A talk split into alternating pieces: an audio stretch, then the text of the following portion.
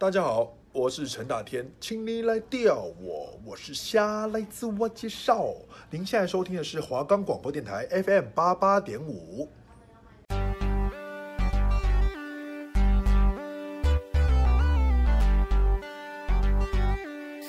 各位学生朋友，各位老师，大家好！宇宙科技充满了各位无限的想象，大家是否对于科技生活充满了各种好奇与疑问？也憧憬能为生活带来便利的智慧科技、智慧助理。您的科技观点，科技生活龙一一为您解答。科技生活龙要多深有多深，让我们来为了您了解、探索科技的美好。我是今天的节目主持人黄静文。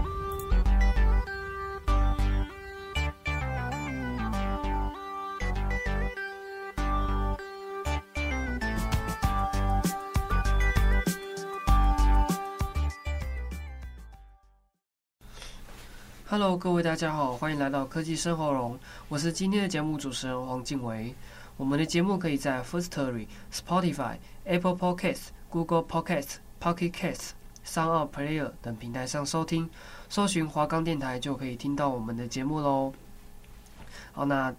我们我来到科技生活龙，那今天主要讲的题目是有关于小额付款也避一下，金管会目标二零二三年。非现金交易额高达六兆元，交易笔数成长五十趴。那金管会在二零二三年的时候，以非现金支付的形式为主要目标来出炉。银行局今天宣布，至二零二三年底，非现金的支付交易笔数相比二零二零年要成长五十趴，交易金额则要达到新台币六兆元。金管会统计，去年非现金支付交易笔数为五十二点二亿笔。那如果要达成目标成长率五成，等于二零二三年年底就要来到七十八亿笔。金融监督管理委员会在二零一五年提出，国内非现金支付比率五年要从二十六趴倍增至五十二趴，至二零二零年底届期，比率为四十点三七趴。即使纳入 ATM 转账交易金额，比率上升至五十一点七趴，仍未达标。那金管会今天是宣布说，二零二三年年底要达到新目标，非现金支付笔数是要达到六兆元。那银行局的副局长林志吉他是表示说，原先是以非现金支付比率，也就是非现金支付金额除以民间消费支出来设定目标。近日采参世界支付报告以及国际间实务运用的指标后，决定以非现金支付的交易金额及非现金。支付交易笔数双向作为新衡量指标。那至于林志吉，他是说啊，呃，非现金支付交易金额是原先衡量指标的分子项，经过综合考量，决定延续时。此指标以持续观察台湾非现金支付交易的成长情形。至于非现金交易支付交易笔数，则是考量推动非现金支付的目的，是希望民众从小额到大额交易都能使用，因此选择此指标反映民众日常生活的消费情形。那在民间的话，是银行局是鼓励小额也避一下，非现金交易是拼笔数，不是拼金额。至于笔数及金额拟定，则是参考过往几年非现金支付的平均成长情形，以及几乎各大家发行的卡机构对未来发展的预估，去综合定定。那林志吉他是指出说，使用基期制设定为二零二零年交易笔数，就是包含 ATM 转账是五十二点二一亿，五十二点二一亿笔是非常。庞大的一个交易笔数啊，那交易金额也是更达到四点九五兆元。此外，考量 ATM 转账是否台湾民众是广为利用的管道，那因此这次将 ATM 转账也列入非现金支付内计算。那林志吉是表示说，电子支付机构管理条例是将于七月一日实行，金管会目前规划在六月底完成相关法律和配套措施订定。等条例上路之后，可以视为非现金支付营造良好的发展环境。那对未来非现金支付交易也是乐观期待。那像是这种非现金交易的，就是有包含所谓像是呃行动支付啊、信用卡支付，就是不是用现金去交易的任何一个笔数。那我们平常在生活中，不管是买大东西，或者是小东西的话，我们主要都是会用所谓的手机支付。那所谓手机支付就是用 App，然后去结合像信用卡等功能，然后去储值之类的。那在储值的时候，那我们相对来说也是可以利用一些呃优惠活动，然后可以去使用在各种不同的商家上。各种不同的商家上，它也是有许多嗯。提供这种现金支付、行动支付的这些功能，除了现金支付这样子啦。那我们平常如果买一些东西，那如果觉得自己的钱包放不够多钱，那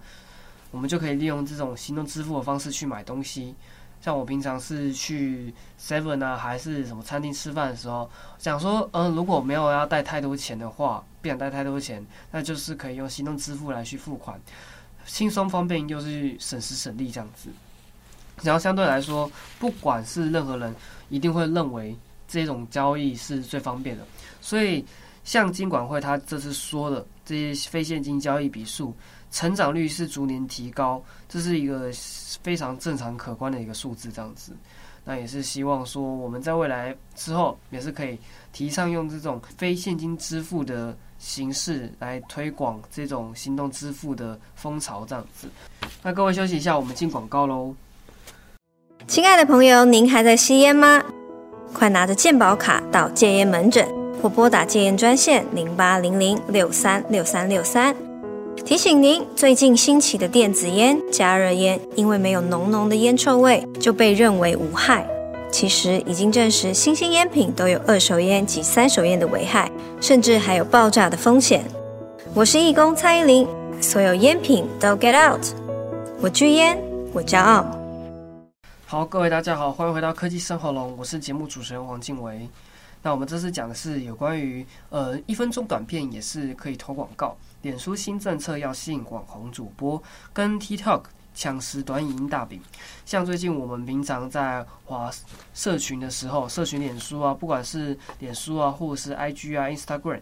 或者是 Line 这样子，他平常其实有一些都是会播送出一些短影片这样子。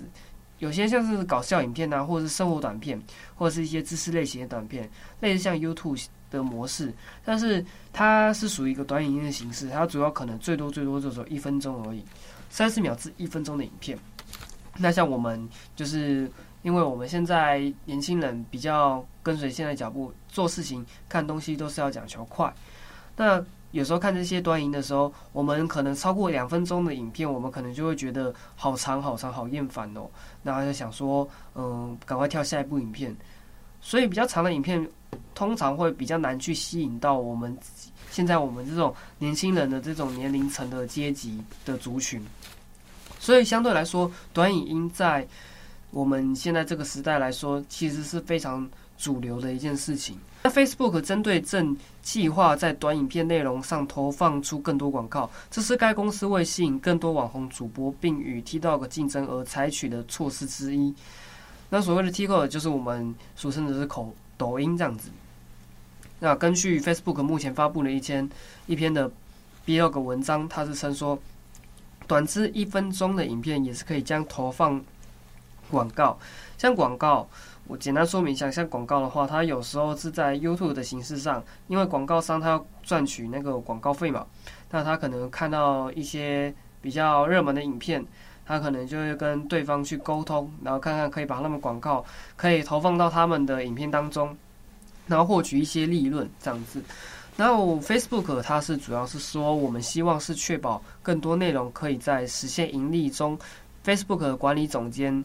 也提到说，我们清楚短影音正变得越来越流行。那 Facebook 是将这些广告收入，主要是抽取四十五趴的佣金，其余收入则归内容发布者所有。这些策略调整可能有助于 Facebook 吸引诸如像呃 Snapchat 啊、TikTok 等其他短影片平台的网红主播加入旗下的服务。像我们的这些广告商啊，他们会有一个。呃，代代理商这样子，但像是有一些网红主播，他如果想要借由这个影音平台去做他想要做的影片，那这些广告商会去找他，甚至他这个影音平台的公司会请求说，可不可以在他们创作平台上的影片当中可以放出这些广告投送的内容，然后再去分润，看看广告商拿多少钱，然后平台拿多少钱，甚至是这个主播他拿多少钱。所以现在这已经是一个趋势，网红主播是越来越流行，是在这种影音平台上生存的，他们需要靠这些为生。那也是吸引到我们这些学生族群啊，或者年轻人族群、上班族。他们有时候看一些短影音的一些兴趣啊，短影音的这些吸引他们的点这样子。那 Facebook 也是将是的一些内容创作者由 Facebook Story 的服务来赚钱。那 Facebook Story 是由用户发布，是只有二十四小时期限的贴文，其顶端也可以展示广告，就像是呃现实动态这样子。TikTok。热度飙升是引发各大平台竞相吸引网红主播，纷纷在自家平台上提供新的盈利方式。上个月的时候，Twitter 它介绍一款即将上线的订阅服务，平台使用者是可以透过这款服务向粉丝收取访问特殊内容或者是体验的费用。Snapchat 和抖音也是一直在测试如何向内容创作者直接付费。它内容创作者和企业是可以透过 Facebook 的订阅计划、付费的数位活动、粉丝回馈和品牌合作来获得收入。直到二零二零年，每个月从 Facebook 服务中获得一万美元收入的内容创作者，其数量增长了八十八趴，是非常高的一个数字。那据该公司是称，当年每月收入是一千美元的内容创作者数量是成长了九十四趴。所以，关于这一点，很多像是呃影音平台，不管是抖音啊，或者是 YouTube 频道，或者是脸书，或者是在 Instagram 上面，他们其实很多像是你在看现实动态的时候，或者是一些短影音内容影片的时候，他们有时候会突如其来跳出一则广告。这些广告其实是我们平常划一些网站啊，可能你假设你去过网拍，那那个推送广告就是像是广告广，像是一些。网络购物平台的一些内容，但是说这样子是一件好事还是一件坏事，其实是因人而异啊。其实是看人这样子。有时候你觉得你划一些社群、划一些网站的时候，当你在看某一则东西的时候，你平常在看，那他们可能就会针对你在看那些内容去寻找相关的广告商所推出来的一些广告内容。如果两个内广告内容是相互 match 的，如果是差不多的，它其实就是会在隐约之中，在你划社群的时候，它就会投送这个广告。可能会有人会去怀疑说，这会不会有呃各自外泄的风险？可能你在上什么网站，另外一个平台业者已经知道说你在划这网站，说看我们自己的广告可以投送在你的呃社群用户当中的影片中。那其实这些。也很难去界定啦，很难说这是不是会有窃听或者是各自外泄的风险。所以关于这一点，我们是必须也是要小心去提防的。平时不要每次去上一些比较怪异的网站，以免说自己各自还是外泄。但是讲难听一点呢，其实我们自己的各自老早很久之前可能隐隐约约其实已经外泄给各个的网站这样子。因为很多用户其实是需要我们的账号、我们的信箱账号、我们的电话号码，但是如果没有这这些这些东西的话，我相信我们再去使用这些平台，相对来说我们也会觉得无聊这样子。所以这一种是有好有坏啦，我觉得。好，那我们休息一下，我们播放一下推荐歌曲喽。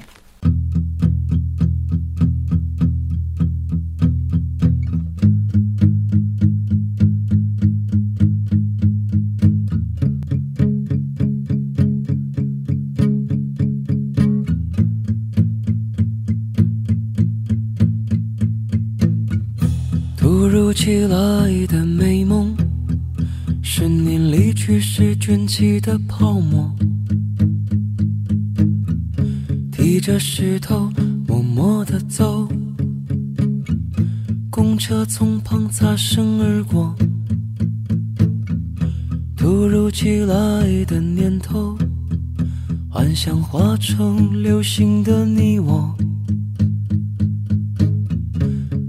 亮的夜，漆黑的宇宙，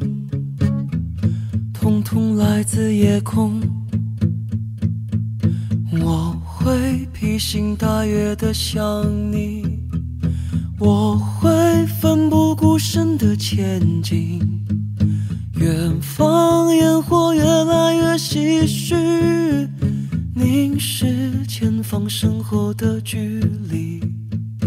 我会披星戴月的想你，我会奋不顾身的前进。远方烟火越来越唏嘘，凝视前方身后的距离。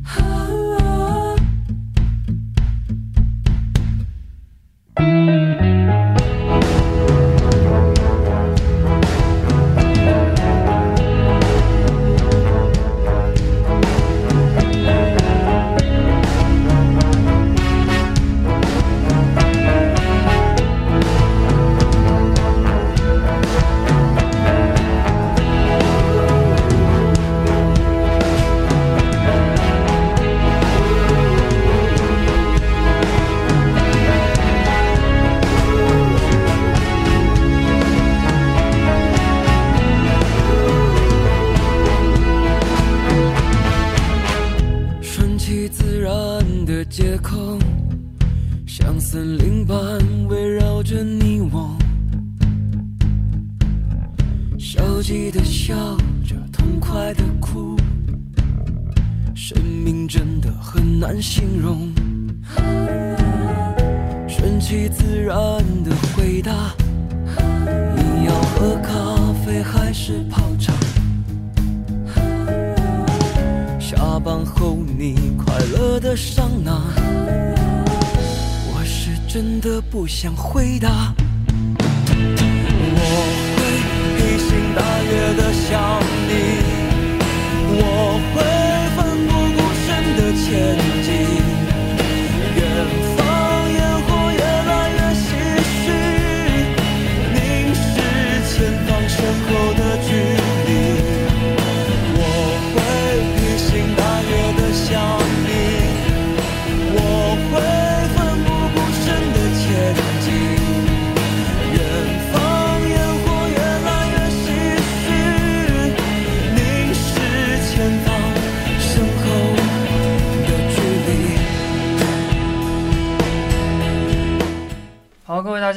回到科技生活喽，我是节目主持人黄靖维。那我们接下来讲的是有关于苹果音乐、Podcast 双市场都是被 Spotify 超车，如何在声音经济战场中突破新的出口？最近除了看 YouTube 是一种趋势，其实听广播也是一种趋势。很多人可能是因为网网红的效应，或者是说明星艺人的效应，他们。会借由着除了直播的方式，他们其实是会用 Podcast 去跟观众互动，纯粹就只有声音没有影像。Podcast 的特色就是这样子，也就是像是我对你们观众在这种 FM 广播电台里面在跟你们互动这样子。那关于这一点的话，很多人都是会用 Podcast 来去听广播。最近啦。那他们听 Podcast，Podcast 它主要有分很多种平台，像是 Apple，就是我们平常使用 iPhone。那另外一个就是说，呃，其他 Podcast 有在 Spotify、KKBox 这些，他们都是有 Podcast 的服务这样子。那在二零一五年的时候，Apple Music 问世，苹果是花了四年，在美国本土超越了 Spotify，成为全美付费用户最多的串流媒体音乐服务商。但其实，苹果它使用了浑身解数，也只是在 iPhone 占有率极高的美国和日本大规模的超车。全球范围内，Spotify 能保持用户的绝对领先上的优势，而且是越做越大。我平常在听一些音乐啊，也是使用 Spotify，因为我只能说 Spotify 真的是太好用了，它可以针对说你平常就去听音乐内容，它可以帮你分类。帮去帮你寻找一些类似音乐，这样子相对来说，Podcast 它也是一样的模式操作。所以我就觉得说，很多人会去放弃 KKBOX 或者是 Apple Music，转而跑去 Spotify。关于这点的话，我是不意外。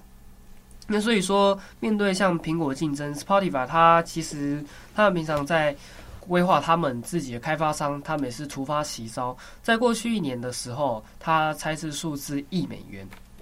全力布局 Podcast 内容，将服务拓展至更广泛的声音领域，效果也比想象中更好。根据最新的市场预测当中啊，Spotify 于二零二一年的美国 Podcast 用户是将近至两千八百二十万，超越苹果的 Podcast Podcast 的 App。仅仅一年，Spotify 就成功反制了苹果的攻势，双方的竞争也是进一步的在白热化，就是谁也不让谁，不相上下这样子。那我们来聊聊这个苹果生态帝帝国好了。苹果是于二零一四年收购 Beats，基于后者的音乐电台服务与自己多年来做 iTunes 商店所积累的版权资源库，推出了 Apple Music。在问世以来，Apple Music 成为苹果全力进军软体服务领域的先锋。而 Apple Music 早期主打的卖点是专业编辑、亲手挑选的歌单，这与业界领头羊 Spotify 他们是截然不同的，其实是两回事哦。因为后者它的核心产品特性是说，利用演算法分析使用者口味，生成个性化歌单，也就是我刚刚讲的。你如果在听这种比较偏 R&B 的音乐的时候，那 Spotify 它就会根据说，呃，我这个用户他喜欢听 R&B 的音乐，那他就会去生出一个关于 R&B 音乐类似的歌单，然后推荐给这个用户。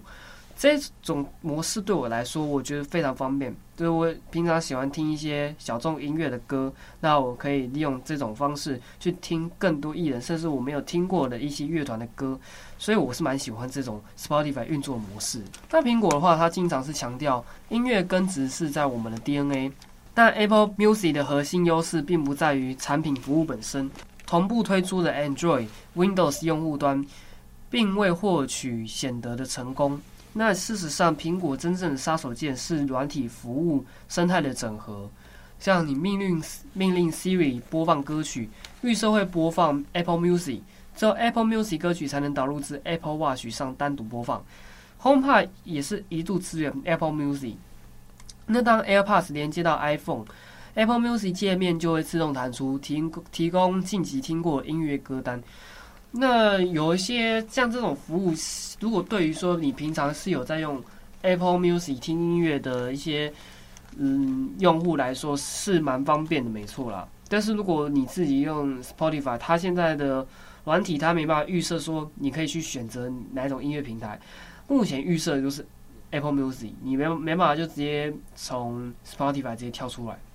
你必须要自己手机点进 Spotify 才能这样子。但这种直达系统底层底层的资源，任何第三方服务都是无法与之比拟，更不用说 Apple Music 预设在所有苹果硬体上，还提供了三个月的免费试用期啊。在这样的公式下，大部分 iPhone 或 Mac 用户都会选倾向选择于 Apple Music。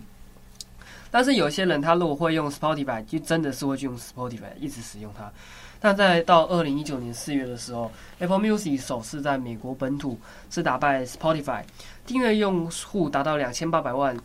领先后者的两千六百万，且苹且苹果保持着二点六趴年的复合成长率，大于 Spotify 的一点五趴。那在全球范围内，苹果的用户总量其实并没有超越 Spotify，反而是在 Spotify 逐被被 Spotify 逐渐甩开。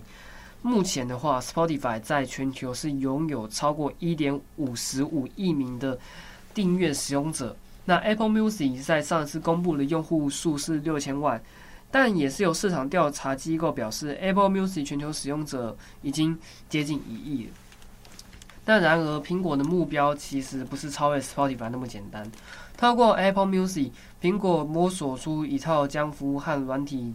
硬体结合的。产品公司开始快速扩张自己的自己家的业务版图，像是新闻、游戏、影视啊、健身、信用卡等等。自二零一九年起，苹果快速新增多项服务，并于去年秋季推出了 Apple One，将各项服务捆绑在一起，提供优惠销售。那如同苹果硬体从未成为绝对的主流，那没有一项苹果服务是可以做到统治业界这个苹果生态圈的。那但这一系列的布局让苹果的生态圈变得越来越丰富且紧密。那在苹果硬体渗透率越高的国家地区，像是美国啊、日本，服务的推进速度也是越来越快。对 Spotify 来说，压住 Podcast 也是逼不得已的一招。